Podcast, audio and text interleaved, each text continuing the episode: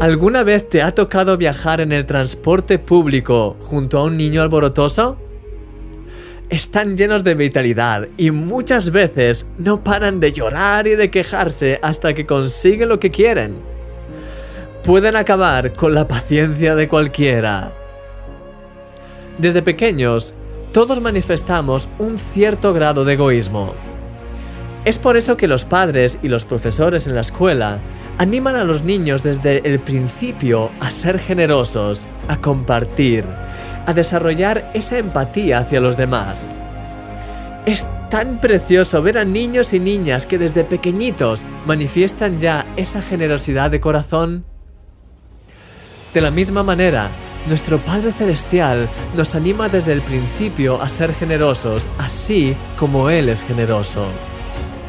Es en esa generosidad que la bendición se manifiesta en toda su riqueza. La Biblia lo expresa así.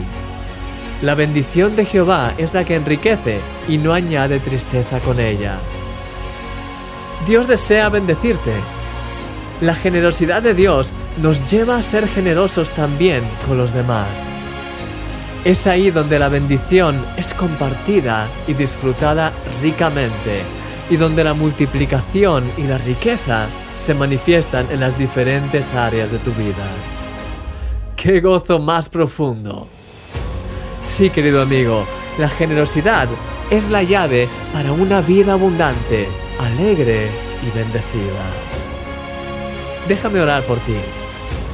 Señor, te doy gracias por la vida de mi querido amigo, de mi querida amiga.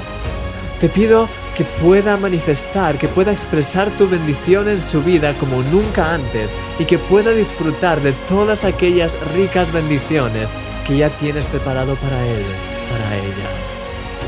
Que la generosidad sea una constante en nuestras vidas, oh Dios, para que podamos así también compartir tu bendición con los que nos rodean. Gracias por tu amor, gracias por tu increíble generosidad para con nosotros. Gracias Señor, en el nombre de Jesús. Amén. Comparte el amor de Dios con los demás en este día. Eres un milagro.